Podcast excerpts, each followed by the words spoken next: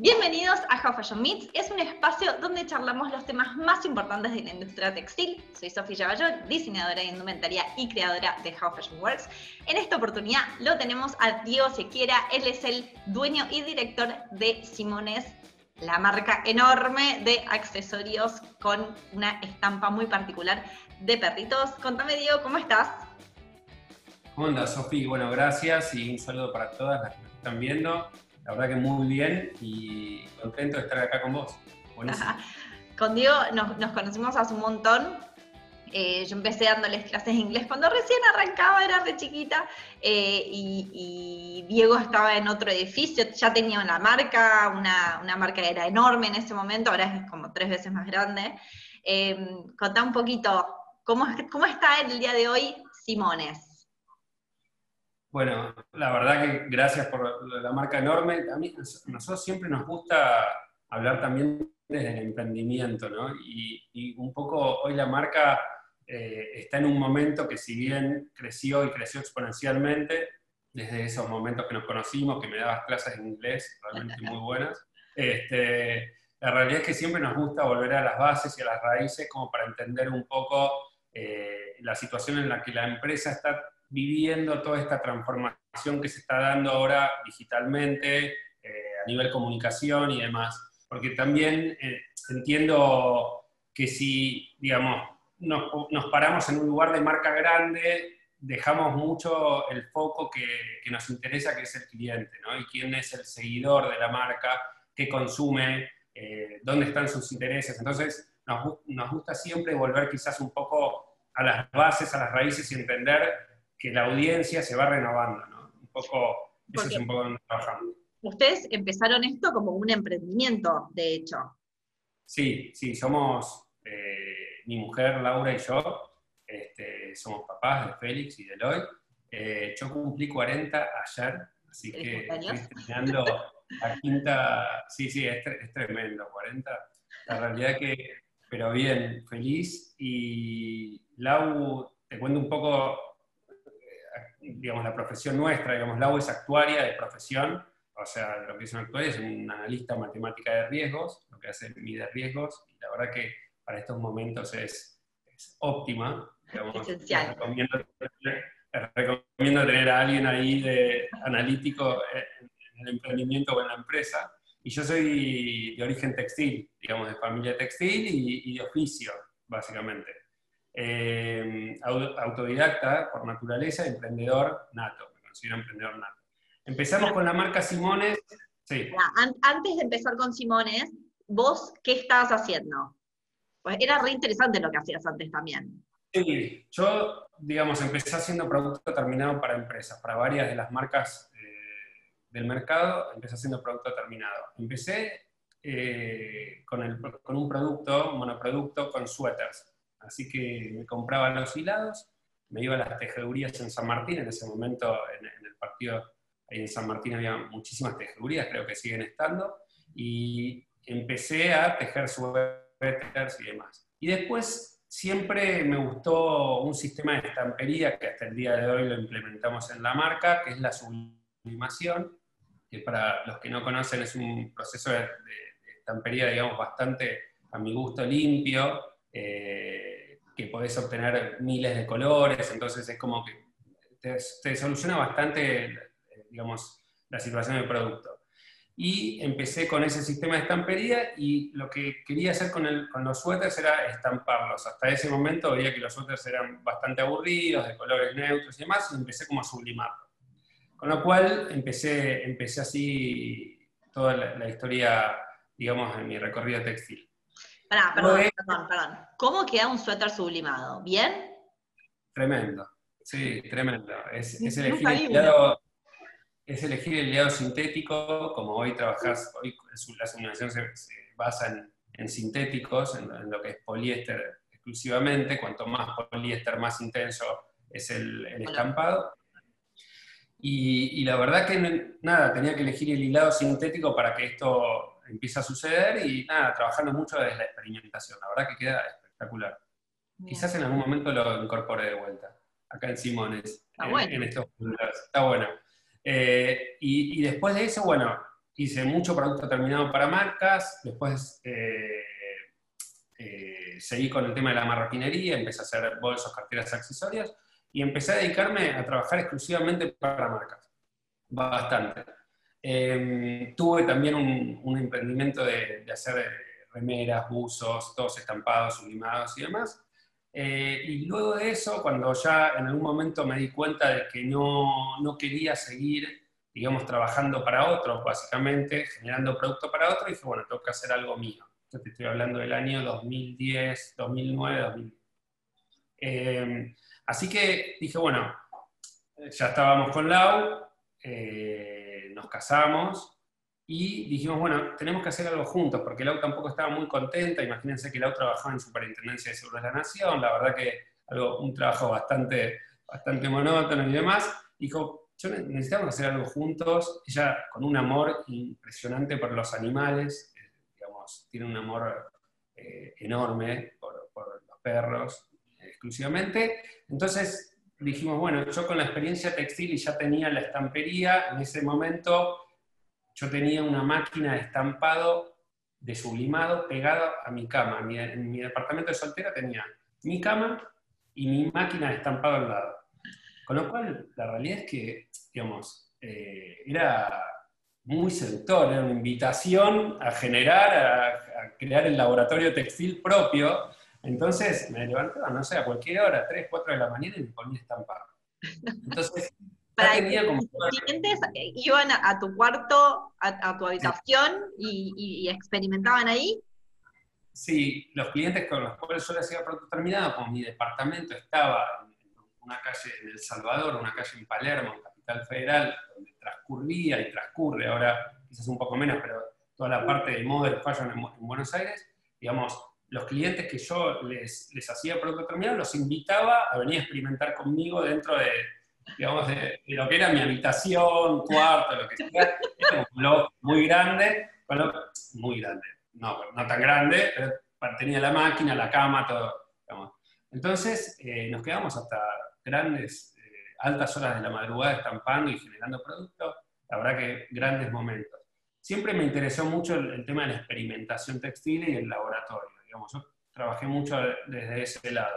Eh, me considero eh, un buscador nato de productos y, digamos, de, materiales con los cuales se puede, generar, se puede llegar a generar productos. Así que siguiendo la historia, cuando, cuando Lau me dice, mira, no estoy muy contenta y demás, bueno, le digo, bueno, hagamos algún producto eh, disruptivo, digamos, que tenga algún valor diferencial como para empezar a impactar un poquito más en el mercado y, vamos viendo, porque ella todavía mantenía su trabajo, yo seguía con, el tema del producto terminado para empresas, con lo cual no había una presión muy grande de decir, bueno, tenemos que hacer algo y la tiene que pegar y qué sé yo, con lo cual lo íbamos como haciendo. En ese momento lo que vimos es que eh, elegimos eh, portalaptop, fundas de computadora, como producto.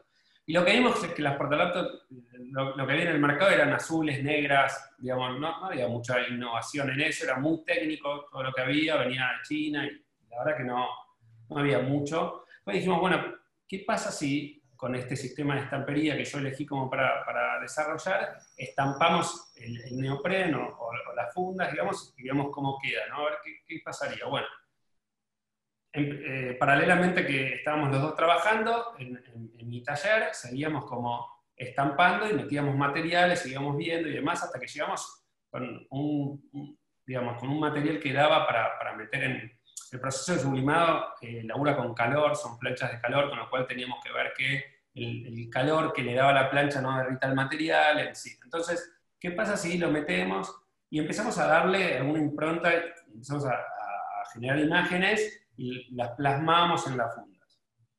Y eso lo empezamos a publicar en Facebook. En ese momento, eh, no es que surgía, pero sí toda la parte de comunicación, no es lo, obviamente no es lo que es ahora. Facebook digamos, subíamos las imágenes a ver qué pasaba. Y cuando las subíamos, veíamos los deditos para arriba, que en este momento, bueno, es algo que ya es súper normal, pero en ese momento no, y a la gente le gustaba, nos preguntaban y demás, entonces veíamos que el producto iba. Y dijimos, bueno, tenemos que hacer algo con esto. Eh, hagamos nuestras primeras 100 fundas de computadora. Ese era como el primer objetivo claro que teníamos. después del desarrollo del producto y de la experimentación. Y fuimos a un taller, caímos en un taller de marroquinería que yo conocía y demás, y me puedes hacer la funda, sí, perfecto. Me fui con una, al cabo de 10 días, ya tenía 100 fundas de computador en una caja, ¿y qué hacemos con esto? Digamos, esta fue como la primera pregunta, decir, ¿qué hago? ¿Tengo que armar una red de distribución? ¿Cómo, ¿Cómo me muevo? ¿No? Y, y, bueno, la empezamos a publicar y a la gente les empezó a gustar, digamos, el producto iba. Eh, en ese entonces nos anotamos en una feria, la Feria Puro Diseño, que se hacía, se hacía todos los años en la rural, básicamente, y dijimos, bueno, vamos, vamos con este producto, tenemos que empezar a mostrarnos, eh, vamos con este producto a esta feria que en ese momento explotaba, a la gente le gustaba mucho y demás, y, fuimos con el producto. La verdad que el producto gustó mucho, pero nos dimos cuenta que eh, nos hicimos una pregunta bastante, parece absurda, pero lógica, ¿cuántas fundas de computadora eh, compra una persona durante el año? ¿no? Para su computadora, digamos, si vos te pones a pensar, yo en mi computadora tengo mi funda y la verdad que, ¿cuántas? Entonces es un producto de muy baja rotación, básicamente, pero a la gente le gustaba y empezamos a ganar nuestros primeros clientes mayoristas que eh, iban a la feria y, digamos, empezamos a tener esa red de contactos. A eso le sumamos eh, un poco el producto de, lo que es los accesorios y los bolsos y demás, hasta que di con un proveedor que trabajaba una gamuza sintética, eh, siempre con el foco de que yo, la sublimación y yo éramos mejores amigos, digamos. O sea, el poliéster para mí es como la gran palabra que tengo que tener adelante, porque obviamente me permitía seguir mi, proceso de, desarrollo de producto. Eh, y siempre iba por ese lado. Entonces, conseguí una, una sintética que se usaba, se usa eh, para hacer las botas con corderito y demás, que, vemos, y lo implementé en, bolsos, carteras y accesorios, algo que en ese momento no se usaba, y la verdad que, bueno, lo sublimamos y demás, y fue un boom impresionante. Entonces al otro año vamos a la feria de vuelta puro diseño y exponemos todos estos productos y demás. Eh, ya teníamos algunos clientes mayoristas que, digamos, que habíamos contactado y en esa feria la rompimos. La verdad que fue espectacular. Fuimos con Laura, mi mujer, y ella atendía, yo, yo atendía, ella cobraba, obviamente, ¿no? digamos, ella manejaba toda la parte administración y caja, y yo iba a lo que sabía hacer, que era vender, básicamente, y, la verdad que, nada, hacían cola para comprar el producto, fue impresionante, fue un boom y sabíamos que teníamos en la mano un diamante en bruto para nosotros. Eh, te quiero preguntar un montón de cosas. En, en, un momento, o sea, ustedes ya, ya, desde ese momento tenían como una impronta muy marcada, que fue su diferencial, claramente. Eh, y en un momento tuviste que empezar a crecer y mantener esa impronta, digamos, ¿no? Eh, ¿Cómo haces? ¿Cómo haces para em, eh, tomar empleados y que mantengan la esencia de la marca, ¿no? Digamos, y esto de pasar de emprendimiento a empresa. Esas son las cosas que más me interesan. Sí, ahí todavía no, no éramos empresa, básicamente nos, consideramos, el emprendimiento. Entonces, la, realidad es que lo, primero que pasaba es que empezamos a hacer quizás el 80 o el 90% de la facturación de nuestros clientes mayoristas que habíamos de alguna manera recolectado, pasamos a hacer la facturación principal de esos clientes. Entonces, nuestra marca en ese momento eh, empezó a facturar tanto en la red de, de distribución de nuestros clientes que dijimos, bueno, pará, ahora tenemos que hacer nuestra marca con nuestros locales, con nuestra esencia. Ya está, es un poco lo que me pasó al principio, no quería seguir trabajando para otros y dije, bueno, ahora vuelvo a trabajar como para mí. Entonces, Lau dice, tenemos que hacer marca. Y la gran pregunta, ¿cómo, digamos, cómo, se, cómo se hace marca? Digamos, porque digamos, entonces quiero tener una marca, hoy quizás es más fácil a nivel comunicación y demás, poder tener el emprendimiento y la marca, pero es, quiero hacer marca. Bueno, ¿cómo hacemos marca? Ok, en ese momento nosotros decíamos, bueno, eh, tenemos que poner una tienda física, ahora es muy distinto, por eso son, hay que ubicar en la línea de tiempo de lo que era a lo que es, pero en ese momento decíamos, bueno, queremos tener un local, tenemos que tener un local en el, punto de venta quizás más importante que tiene Argentina para de alguna manera pegar en las grandes ligas, que era el shopping, por ejemplo, para nosotros Alto Palermo, número uno en tráfico de gente y demás. Laura vivió toda su vida a la vuelta de Alto Palermo, con lo cual Alto Palermo era como el foco. Entonces, ¿qué hicimos?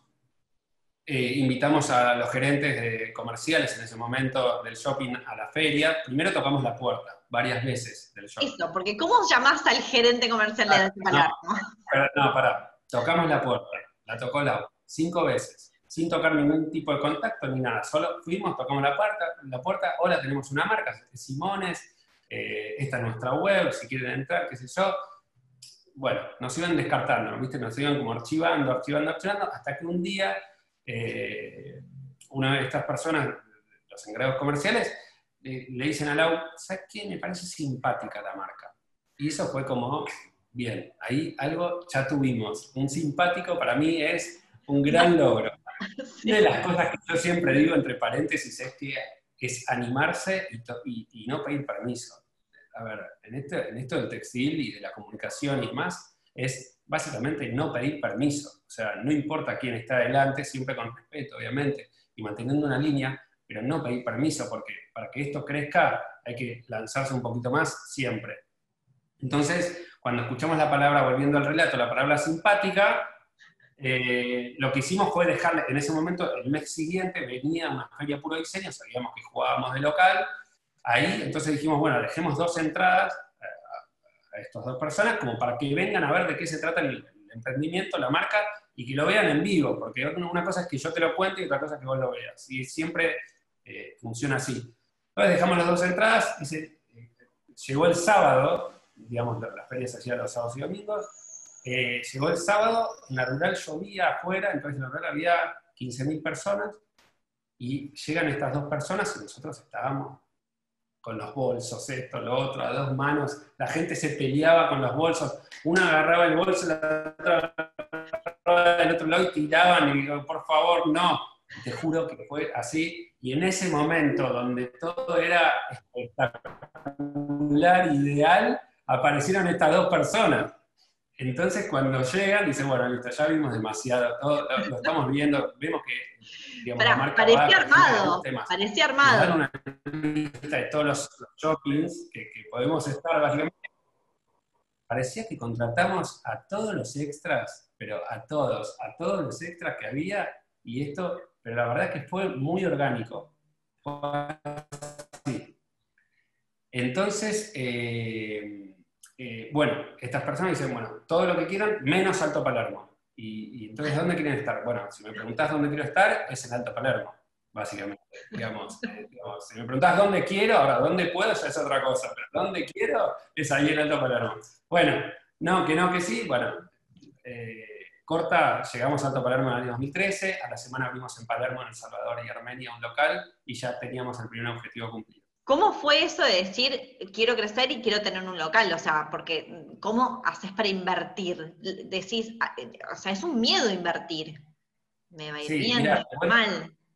Te cuento la, primera, esto, esto fue Lau, que llega al shopping y tenía que firmar su primer contrato en Alto Palermo, y se sienta y le dicen, bueno, tenés que firmar por X cantidad de plata un año adelantado. No, no, pará, pará, pará, pará entonces le digo, Lau, escúchame, vos sos actuaria. Tipo, vos me tenés que decir, básicamente, cuál es el punto de equilibrio que yo necesito para no perder. Eh, y un punto de equilibrio muy básico, no, Está, no tienes que hacer un análisis de situación y demás. Un punto de equilibrio en el cual me digas cuántos bolsos tengo que vender para pagar todo el alquiler, toda la publicidad y todo, y yo estar en cero. Y luego me dice, bueno, te lo hago, te lo hago, te lo hago. Me lo hizo, qué sé yo, 6.66 bolsos por día para no perder ni nada dijo, para mí es fácil, digamos, estamos bien. O sea, puedo vender eso y puedo vender más. Ok. Este, y, el momento en el cual... Pero qué bueno, como cómo lo bajaron más a la realidad, ¿no? Porque te podría haber dicho, no sé, 3 millones de bolsos en el año, y 3 millones de bolsos en el año yo me muero de un ataque de desesperación. Porque esto es, es muy cortito y al pie. O sea, esto es cortito y al pie. Es, eh, decime algo real, chiquito, donde, yo, donde el objetivo sea alcanzable, donde yo me sienta cómodo con ese objetivo, porque si no, para objetivos mega a mediano y largo plazo podemos hablar toda una vida. La realidad es que necesito algo corto y de, digamos, de, riesgo pequeño. siempre buscamos eso, minimizar el riesgo dentro de la empresa. En el crecimiento, que estamos hablando y que, ya voy a llegar a eso, vos me frenás si querés, pero en el crecimiento que estamos hablando, siempre es minimizar el riesgo, digamos. En, este sentido siempre trabajamos desde esa forma, ¿no? Entonces, eh, cuando se hizo el punto de equilibrio, dijimos, bueno, es sencillo, lo, podemos hacer. Y si vemos que no lo después no podemos pagar en el año, bueno, vemos cómo hacemos. Entonces, eh, nada, atendíamos nuestros locales. O sea, nuestros locales no, eh, teníamos dos locales, abrimos Alto Palermo y El Salvador, y atendíamos Alto Palermo, porque lo que decíamos es, en este crecimiento que necesitamos, necesitamos conocer a nuestro consumidor, necesitamos saber quién está del otro lado, quién nos va a comprar, cuál es el target. En un inicio, como emprendedor, digamos, todos sabemos que no podemos hacer un análisis de mercado mega focus group con, no sé, digamos, esto no pasa. O sea, salvo que digamos, tengas la plata para invertirla, pero no fue nuestro caso. Nosotros empezamos con una inversión mínima, mínima, mínima, que fueron las 100 fundas de computadora. Entonces, no había plata destinada a presupuesto publicitario, presupuesto, nada. Entonces dijimos, a ver, ¿cómo hacemos para vender eso? Eh, entonces, fuimos a atender nuestras propias tiendas para conocer al cliente, para conocer. Entonces, Lau cobraba de vuelta, ¿viste lo que hacíamos en la feria? Bueno, lo hacíamos en el local de Palermo. Lau cobraba, yo me acuerdo patente, una Navidad, Lau embarazada de ocho meses, qué sé yo, y ya estaba, digamos, en, el mostrador, y atendía, y, pequeña anécdota, digamos, eh, muy graciosa, que es que venía la gente, qué sé yo, yo atendía y me decían, y unas clientas me dicen, no, porque yo conozco a los dueños de la marca, son es una empresa brasilera que vino acá a instalarse. Yo digo, Lau, escucha esto porque es, digamos, me decía a mí que, y, empezó a generar intriga la marca. El producto empezó a gustar y empezó a generar intriga. Y lo que pasaba en los centros comerciales en ese momento, que en algún momento Sofi lo hablamos, es que estaban los megatanques de marca. Entonces no había marcas de nicho y emprendimientos que se puedan meter en un centro comercial. Era como una mala palabra, digamos. ¿Cómo, cómo una marca de emprendedor eh, que no la conoce nadie puede competirle en un centro comercial, en un espacio, en un territorio que es el centro comercial, a una marca grande? Digamos, esto no, no era posible porque no estaba bien visto de alguna manera. Perdón, por eso la mente de, las personas era tipo, ¿qué, es esto, no? Es decir, ¿qué emprendimiento? En ese momento no, no, se, no se hablaba de emprendimientos tampoco, ¿no? Era como marcas. Entonces, entiendo el comentario de la persona de Brasil, igual muy gracioso que les haya dicho a ustedes que, que conocía a los ah. dueños. ¿A quién habrá conocido esa señora? ¿Quién le habrá contado? Digamos, y ahí empezó el no marketing, el no, ¿no? El no marketing, que era tipo la intriga que empezó a generar la marca, el producto, este bolso del perrito, con un perrito y toda la esencia y la impronta, y esta intriga fue el nuevo marketing, pero que de alguna manera fue como exponencial. Eh, fue hermoso, hermoso. Así fue el crecimiento, digamos, desde el primer momento.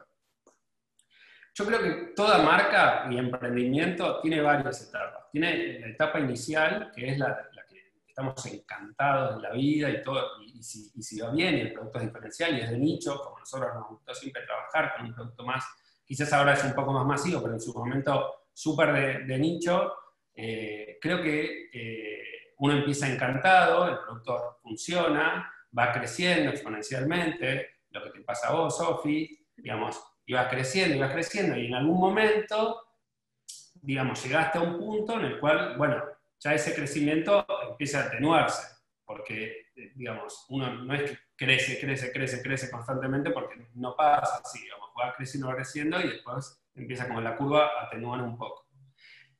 Y en este crecimiento, digamos, este, en, ese crecimiento fuerte, digamos, pones todas las tiendas que tenés que poner, porque sabes que te está yendo bien, porque la marca lo necesita, porque te están pidiendo más puntos de venta, porque aparecen eh, gente que quiere tener tu marca como franquicia y lo pone como, quiere, quiere tu exclusividad de tu emprendimiento. Qué loco eso, ¿no? Eh, loquísimo. Es, muy loco y, y, muy seductor a la vez. ¿Viste? Porque vos te empezás a tentar. Porque, digamos, de alguna manera, dices, bueno, quiero, o sea, todo tu expertise, lo que vos estás poniendo para tu local es solo replicarlo con un buen operador que maneje de la forma que vos manejas tu marca. Y creo que la clave que puede ser para otro, otra conversación, es decir, bueno, ¿cómo elijo un buen operador? Pero digo, eh, cuando se empiezan a interesar tanto en, tu marca en tu producto, bueno, ahí sabes que estás haciendo las cosas bien.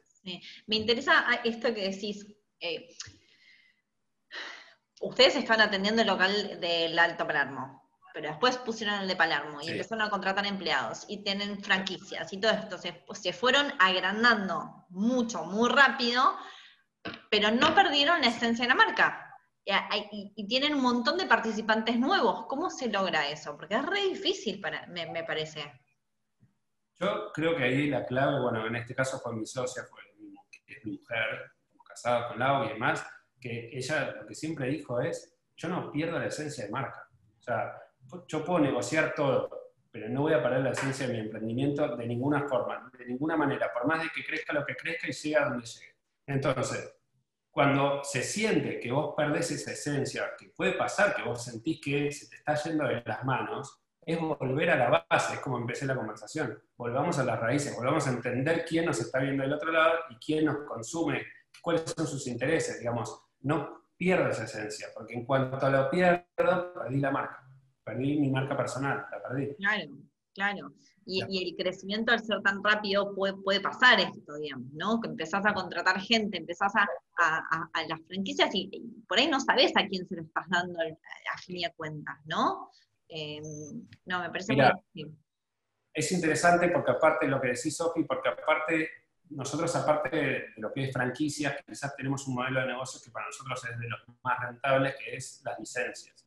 El mundo del licensing para nosotros es un mundo nuevo, creo que lo hablamos en, algún momento. El licensing es básicamente lo que pasa, les pongo de ejemplo una película, no sé, yo soy bastante 40, pero eh, La Era del Hielo, Toy Story y demás, eh, cuando sale un tanque de Disney, atrás viene un volumen de merchandising sobre ese tanque. Entonces se genera, digamos, salen muchos licenciatarios, que son varios jugadores que están en el mercado, a comprar licencias sobre esa película. Lo que nos pasó a nosotros es que, siendo una marca argentina, local, salieron a comprarnos la licencia de Simones. Loquísimo. Y no teníamos película, no teníamos dibujitos animados, ¿no? Digamos, solo teníamos una buena esencia, una gran esencia, un, valor muy diferencial, un amor por los animales enorme, que es lo que, es nuestra esencia y es lo que Lau no negocia nunca, básicamente.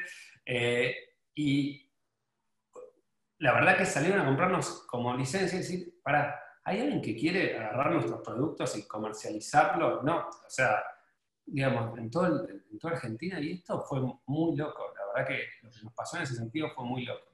Eh, eh, eh, esos sentimientos, bueno, a mí me está pasando que hay muchos sentimientos involucrados a la hora del crecimiento, o sea, no solo miedos, o sea, por un lado miedos, emociones, por un orgullo y miedo de decir, ay, mira si me va mal, y mira si, y mira si, y, ay, eh, eh", y, esto del cambio de rol, porque empezás, a, empezás vos haciendo todo y de repente tenés que dejar de hacer un montón de cosas y empezar a tomar otro, otro puesto que por ahí no estás preparado tampoco, no lo sé, ¿no? Sí, a ver, creo que cuando uno empieza a crecer, empiezas a tomar casi todo, te diría todo, eh, y cuando te das cuenta de que no podés con todo eso, que necesitas colaboración y necesitas agrandar estructura, bueno, empezás a darte cuenta de quiénes son los jugadores que te pueden acompañar en este emprendimiento, pero creo que nunca soltás todo, digamos. O sea, es algo que siempre vas a estar ahí con, como un radar, como un dron que está volando, sobrevolando sobre las distintas unidades, pero que, como que tu esencia es de emprendedor y el emprendedor tiende a estar en todo, constantemente. Pero sí, cuando empezás a crecer te das cuenta de que no hay forma que para que el emprendimiento sea redituable, sea rentable, necesitas que eso empiece como a, ramificarse. Me, está pasando que, que, por ejemplo, yo antes estaba en todo, haciendo todo, desde, desde la acción, ¿no? Y ahora estoy como en las personas, tipo, esas personas están accionando pero me preguntan y me dicen y necesitan de mí y, nada, yo ahora estoy más como con las personas, digamos, eh, gestionando, eh, y no tanto en, el accionar, ¿no? Eso me está pasando, por ejemplo, ahora en este momento, ¿no? Contratamos a cuatro personas nuevas, es un montón, pero de golpe. Sí. y el crecimiento es exponencial es de golpe. Tenés que aprender de todo, tenés que aprender, a ver, yo me siento, el otro día que hablábamos, digamos, yo digo, o sea, me siento hablar de, de impuestos y la verdad que yo no soy fuerte en eso. O sea, yo también tengo que entender dónde quiero estar y dónde, dónde hago, digamos, dónde hago falta. Porque también yo me pongo a pensar, digo, yo como dueño de la empresa, del emprendimiento, tengo que entender que si soy bueno para hacer lo que estoy haciendo, y si no soy bueno, también aprender a correrme de ese lugar y dejar el lugar a alguien que pueda, una, porque aparte es poner el emprendimiento por delante de, la persona, digamos. Si yo estoy en el emprendimiento, digo, el emprendimiento va, y va corriendo, y va corriendo solo, y es un tren que va, que va, que va, bueno, a ver, en algún momento me tengo que poner a pensar de que quizás eh, yo estoy ahí, pero me debería correr y dejar a alguien que lo siga manejando, y yo supervisar desde otro lugar. Eso creo que es una de, las dificultades más fuertes que puede llegar a tener, no digo el emprendedor, el emprendedor, el empresario y demás creo que es una de las dificultades más fuertes que puede tener, porque te toca el ego. O sea, te toca el, claro, te toca el ego, te dice. yo lo hacía así, y así funcionaba. Yo lo hacía así y así funcionaba. El emprendimiento es mío, es mío, yo lo hice, yo lo hice crecer. ¿Viste dónde está? Bueno, yo digo acá. No, pará, ojo. En algún momento fuiste muy importante para, ese, para esa posición. Puede llegar un momento en el cual ya no lo seas. Y, ahí darte cuenta de ese punto de quiebre creo que hace más al crecimiento y lo hace mucho más eh, natural y creo que ahí es donde, donde hay que laburar. introspectivamente, ¿no? ¿Y qué pasa eh, esto del crecimiento tan rápido? El crecimiento tan rápido puede traer problemas también. ¿Qué pasa? Cuando hay problemas, problemas productivos, problemas de entrega de stock, no sé, de, de clientes puede traer serios problemas, porque empezás a... Mi abuelo me, siempre me decía, textil también, me decía, vos, si tenés un resto, compra telas. ¿Viste? La típica del abuelo de, ¿dónde invertís? Y si vos tenés un resto, compra tela, me dice. No, yo no pienso en nada, claro, es digamos, de otra época, pero, pero entonces, claro, empezás a crecer y empezás a a toparte con un montón de situaciones, con proveedores que te quieren vender todo el tiempo, con consultorías que te la quieren, todo el tiempo quieren brindártelas, con, y, es tan tentador y vos pensás que necesitas tanto de tanto, de todos, digamos, que empezás a, contratar a la consultoría, empezás a comprar de más tela, empezás a estoquear, a sobreestoquearte, no estás midiendo, eh, digamos, el impacto de ventas sobre la producción y demás, y te empiezan a pasar esas cosas, y ahí es como que decir, bueno, para, ahí es cuando tenés que pedir ayuda, decir, bueno, para, bajar, parás la pelota, te fijas que tenés, porque si no es como que es bastante tentador todo realidad es que puedes tener serios problemas y, un sobrestock o una temporada mal comprada y demás te puede, te puede hacer la diferencia. Claro, sí, sí.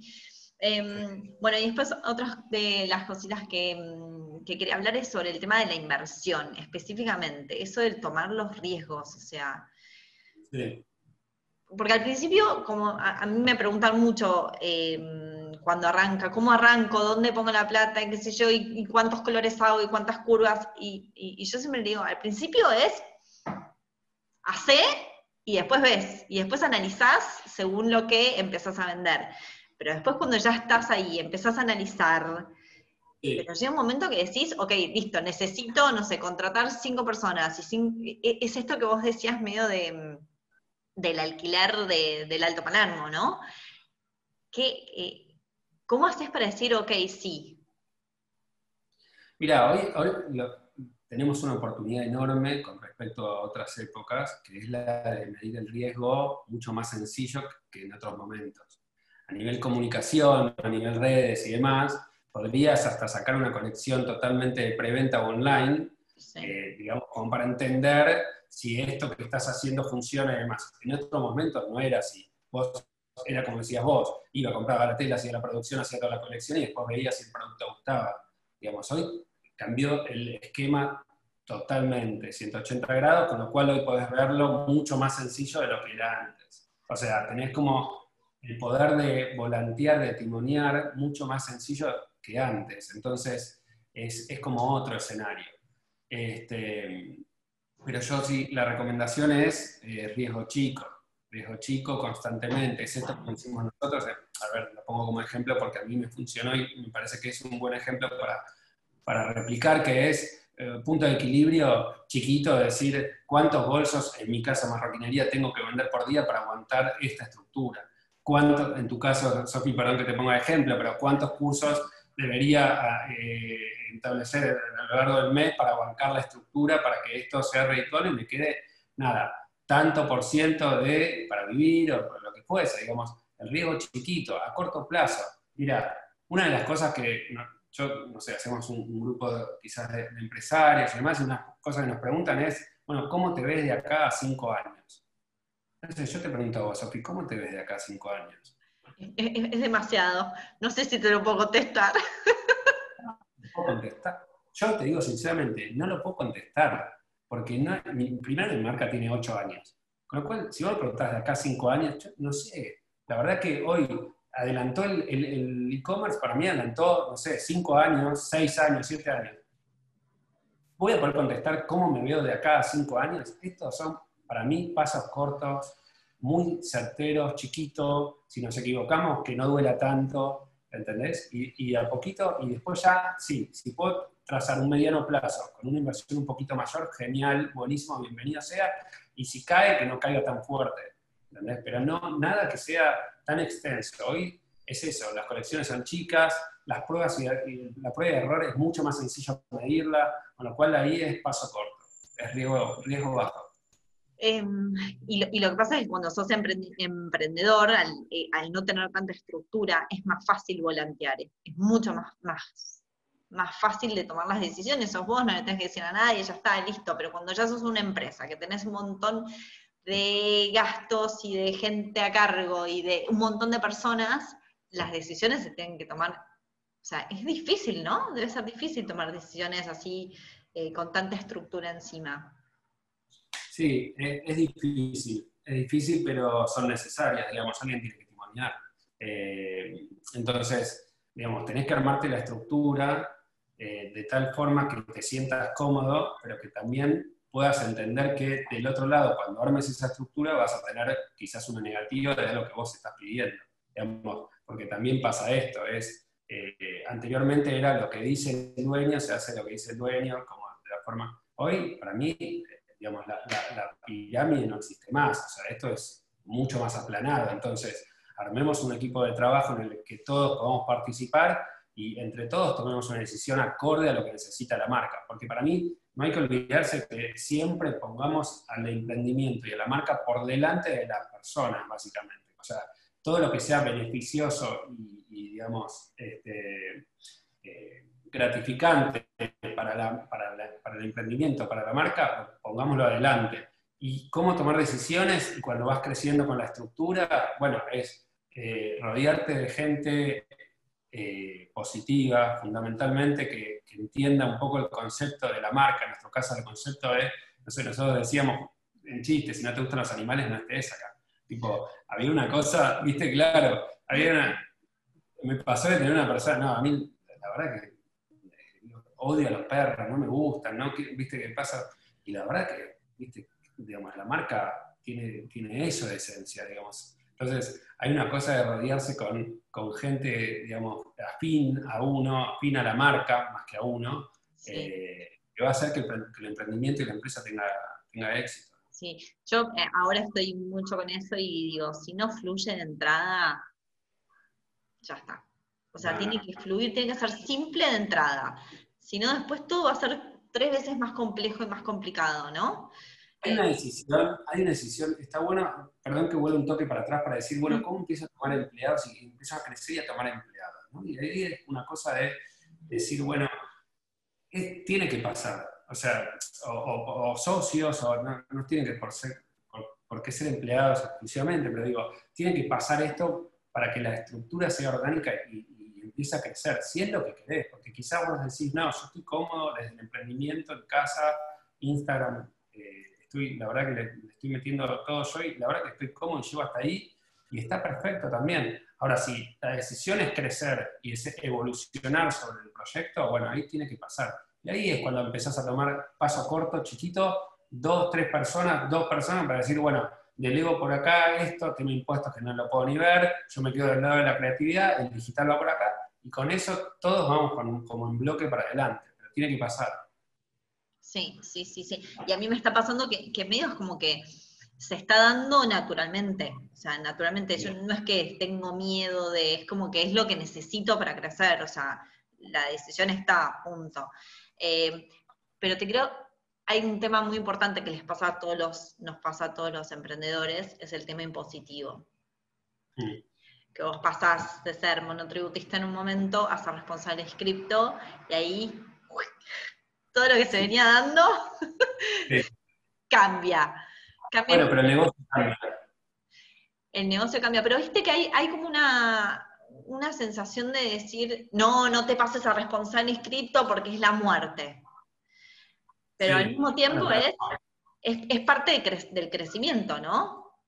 100%, es súper, es así. A nadie le gusta pagar impuestos como los que pagamos. La verdad que en Argentina son muy altos, pero digo, la realidad es que en algún momento, eh, dentro de la legalidad, si el negocio crece, lo tenés que hacer y, el negocio cambia.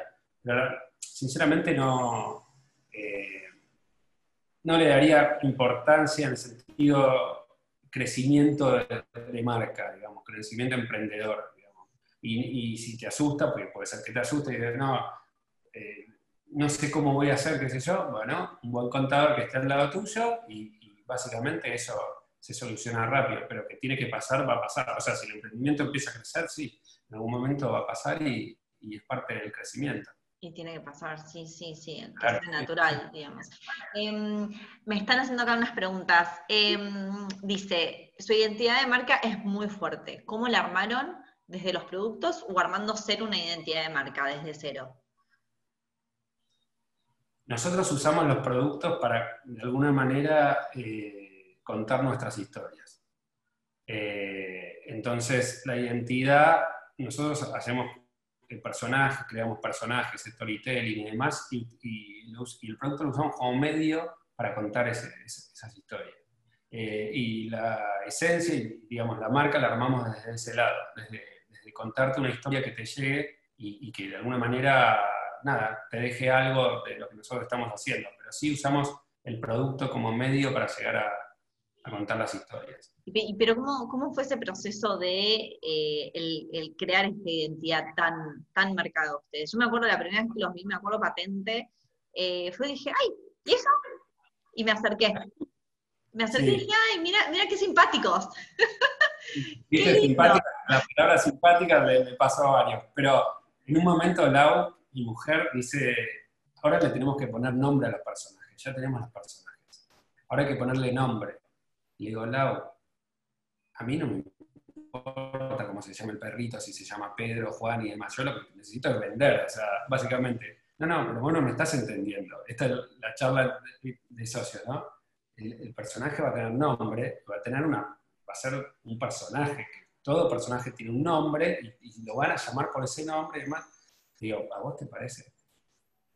Laura es súper analítica, todo. Sí, vamos con eso. y y le empezó a poner nombres a los personajes y la verdad que se empezó a generar desde ese lado.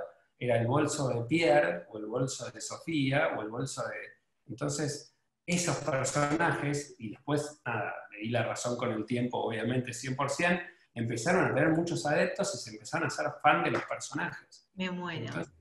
De alguna manera empezó como, sí, a trascender, el personaje ya trascendía, entonces nada, es, eh, así es como empezó la, historia de, eso. Claro, es, profundidad, profundizar eso, profundizar las historias, tal cual, que es lo que estamos escuchando a full hoy, pero ustedes lo hicieron 10 años antes, básicamente. Sí, y que hoy, nada, por suerte y menos mal, es mucho más sencillo, porque hoy lo que hablaba estoy hablando con mucha gente, es que hoy un buen emprendimiento con buen contenido puede pelearle de igual a igual a cualquier marca, grande, chica, mediana, lo que sea.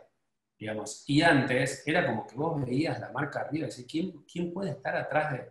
No se sabía ni quién estaba, ¿entendés? Atrás de la marca, atrás... Digamos, te parecía todo un tanque y hoy lo que más quieren las marcas es mostrar la realidad de cada una de las marcas. Quieren, no sé, a mí me pasa que en mi marca yo, no sé, me, lancé a hacer videos de, mostrando la fábrica y demás para que Son buenísimos, espectaculares. Te agradezco, te agradezco. Estoy como incursionando, Lau quizás está un poco más avanzada que yo, pero la realidad es que eh, para que ustedes me conozcan a mí, que conozcan la marca y que sepan que somos nosotros. O sea, porque de alguna manera es lo que todos queremos, es saber bueno, a ver, ¿quién es el creador de esto? Y antes era muy difícil entender quién estaba atrás de un tanque de marca y demás, no me voy a nombrar ninguno porque esto va grabado y demás. Entonces, digamos, entonces, hoy es mucho más sencillo. Hoy es más sencillo. De hecho, antes para competir tenías que aparecer en una revista o tener un local, básicamente. Hoy, redes sociales. Tenía que ir a una revista, era muy loco, tenía que pagar una fortuna para aparecer cosas en una revista y yo y ahí es, y no, no, es tan lejano, estamos hablando de 3, 4 años, no, es tan lejano. Es mucho, o sea, es mucho más fácil hoy en día poder competir, pero al mismo tiempo hay mucha más competencia, entonces la clave está en diferenciarse.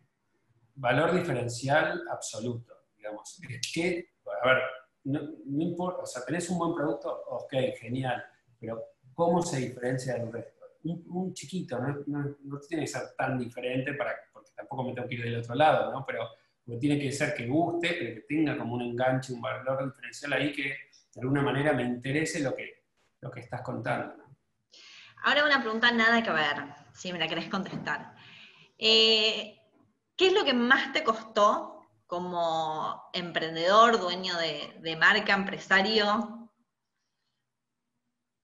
¿Qué es lo que, lo que más me costó? ¿Cuál fue tu eh, momento más difícil en, el negocio. Sí, en verdad entender esto que les estoy contando, que es que lo, más difícil para mí fue saber que no soy imprescindible para todo lo que necesita la empresa. Básicamente.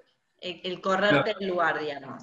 Sí, fue lo más, lo más difícil. Yo eh, tenía una idea de que sin, sin que esté yo no funciona, entonces eh, muy errónea, muy errónea, y lo más difícil era, fue eso, entender eso, que la, marca sigue y que ya la estructura está armada y que, bueno, hay que ver desde, desde qué lugar orgánico aportamos. Eso fue para mí lo más, lo más complejo del crecimiento.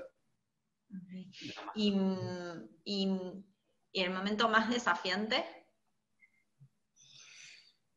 El más desafiante fue cuando empezamos a poner los locales. Eh, ahí creo que había mucha adrenalina, porque había que llegar, obviamente estaba el punto de equilibrio chico hecho, pero había que montar la tienda, había que armar todo el visual, había que poner los productos, había que venderlos, había que comunicar, y eso fue para mí lo más desafiante. Cuando empecé a poner las, tiendas, digamos, este, en los distintos lugares, para mí fue lo más, lo más desafiante. Claro, porque cuando vos creces tenés que hacer algo nuevo, distinto y mantener lo que tenías digamos, ¿no? O sea, sí, a mí me está pasando eso. Es eso, es decir, yo, a ver, me gusta, me encanta, crecí, todo, bueno, ahora qué hacemos? Hay que mantener, estoy en la, parte de la curva donde estoy así, bueno, para, vuelvo a las bases, vuelvo a ver de qué se trataba, ¿puedo cambiar algo? Si voy para atrás, ¿puedo cambiar algo o hice todo bien? Digamos, también esto, ir para atrás y para adelante es parte del juego del crecimiento ver qué hice bien, qué hice mal, y bueno, de ahí poder tomar acción. ¿Y, emprender en pareja? Uh, temazo. no, un temazo. Eh, nosotros con, con Lau tenemos los roles, si bien después, digamos, de las 24 horas juntos, este, eh, tomamos las decisiones entre ambos, tenemos los roles bastante definidos. Básicamente yo trabajo toda la parte de producción y la otra trabaja más toda la parte de comunicación, estrategia, negocio y demás. Eh, y, eso nos hace bien, nos hace muy bien porque nos hace seguir adelante y nos hace llegar a casa y poder disfrutar de la familia, básicamente. Entonces, pero emprender yo lo recomiendo, yo lo recomiendo 100%. Nos pasa con Lau que nos miramos y nos entendemos. En una reunión, con algún proveedor, con algún cliente, lo que fuese. Eh, ya no es necesario ni la palabra, digamos, ya, sabemos, ya con el cuerpo nos damos cuenta lo que, lo que nos pasa. Así que lo recomiendo 100%. Y después tratar de dejar los temas laborales afuera de la casa. Sí, sí, clave, clave, clave, para que siga, para que siga la empresa, para que siga la marca, para que siga el emprendimiento, es clave. A ver, es difícil. los primeros años me acuerdo que no parábamos un segundo y, hasta las 9, 10 de la noche estampando con la maquinita, ¿viste? Y decís, eh, digamos, Pero ya con hijos es distinto, ya mismo te, ya está, te frena. Con hijos es totalmente distinto todo, digamos, es todo. Pero, eh, y nos pasó que en el crecimiento de la marca, volvemos al tema crecimiento, que me parece que es un poco el tema que nos toca hoy, pero cuando Laura estaba embarazada, hicimos productos para futura mamá. Cuando Lau fue mamá, hicimos productos para mini, para chicos. Cuando, digamos, este acompañamiento que, está, que quizás te pase a vos con, digamos, con tus hijos, o sea, es es parte del crecimiento también de la marca, es la mezcla entre lo personal y lo, laboral. Claro, eh, sí, sí, Pero sí, 100% tener, no sé, en algún momento dijimos hasta las 7 hablamos de trabajo, después de las 7 no se habla más de trabajo en esta casa, bla, bla, bla. Digamos, si esto fue, fue, muy forzado, no funcionó, básicamente, no funcionó porque era forzado, pero después se dio como natural. Ya nos miramos y entendíamos que no, basta que obviamente va a haber alguna cosa ahí, che, ayer hablaste con este proveedor, no, me llamó, y esto va a pasar, pero después entender que, se, corta y, es la vida familiar, ¿no? Em, y te quería hacer una última pregunta. Ah, esto. Es increíble la cantidad de productos que tienen ustedes. ¿Cómo hacen? No sé. No. Eh, no, tenemos. Sí, hoy hay mucho producto. ¿Por qué? Porque, como les contaba, el tema de la licencia, fabrican mucho eh, de forma externa para nosotros también. Entonces, nos da la posibilidad de tener un gran abanico de productos. Eh, hay mucha gente fabricando para nosotros también, en verdad para nosotros y para la distribución nacional, básicamente. Entonces, tenemos muchos productos. Pero, yendo más ahora a lo actual, nosotros tenemos como un eh, digamos, un procedimiento, un proceso ambicioso que es lanzar un producto por semana nuevo. O sea, me, puse como un foco que quería en cuarentena, y esto nos pasó en cuarentena, ¿eh? básicamente, de lanzar un producto por semana nuevo. A ver, Tener novedad constante. Dentro de los parámetros de la marca. ¿Cómo? Tener novedad constante, básicamente. Tener novedad constante. ¿Por qué? Porque es como decís vos, la oferta es cada vez más grande y hay mucha marca, mucho emprendimiento, mucha red, y hay mucha oferta en redes todo el tiempo. Entonces hay que salir muy rápido. Y esto lo puede hacer, eh, digamos, el que tiene esencia de emprendedor. El, digamos, el que no la tiene, no hay forma. No lo sacás de la camisa blanca y la camisa celeste. Esto lo puedo asegurar. Eh, pero tiene que ser alma de emprendedor y bajar la empresa, es decir, no importa si son 50, 100, 150 empleados, bajar y decir, equipo, va a haber un lanzamiento semanal en, todo este proceso productivo y de creación. Y todos terminan con una cara que es tipo... Las locuras, las locuras del emprendedor. Está loco, no hay forma de llegar con la producción, con esto, con lo otro, que esta. Y la realidad es que sí, necesitas novedad todo el tiempo. Pero pasa esto mucho de las locuras del emprendedor, ¿no? Como que de repente se te ocurre algo y antes lo hacías solo y lo hacías y no pasaba nada, pero ahora tenés que decírselo a un montón de gente y la gente tiene que decir, ok, lo hacemos con vos.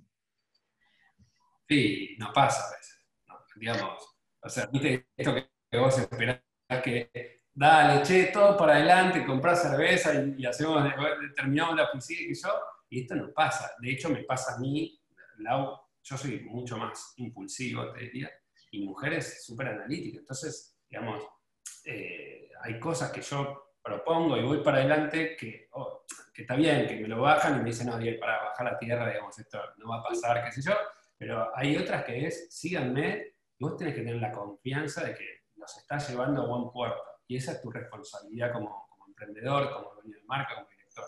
Pero muchas veces pasa como que, que recibís demasiados no desde el otro lado, ¿no? Y vos decís, pero lo quiero hacer, lo voy a hacer, lo analicé, me va, o sea, y todo esto tiene que ser así, de esta manera y de repente, no, bueno, pero ¿y si haces esto y si lo cambias y si no sé qué? Ah, no, no, no, o sea, no entienden. Es parte de la esencia hacerlo así. Es prueba de error, Es prueba de error. O sea, la primera vez lo vas a hacer porque obviamente vos estás convencida de que hacer y lo vas a hacer porque esto nadie te lo va a sacar de la cabeza. Entonces, lo vas a hacer y te fue bien y ese equipo que la mitad, el 50% no te seguía, después decir, no, ojo, pará, eh, algo de razón tenía, entonces vamos por ese lado. No te van a seguir en un 100, porque todavía mantienen una esencia que es distinta a la tuya, pero te van a dar un changüí más. Entonces, ya la segunda vez vas a ir de vuelta, te vas a equivocar, y ahí van a saltar y van a decir, no, viste que yo dije, qué sé yo, vamos de vuelta. Entonces, esto es lo que le pasa al emprendedor, o sea, es la constancia.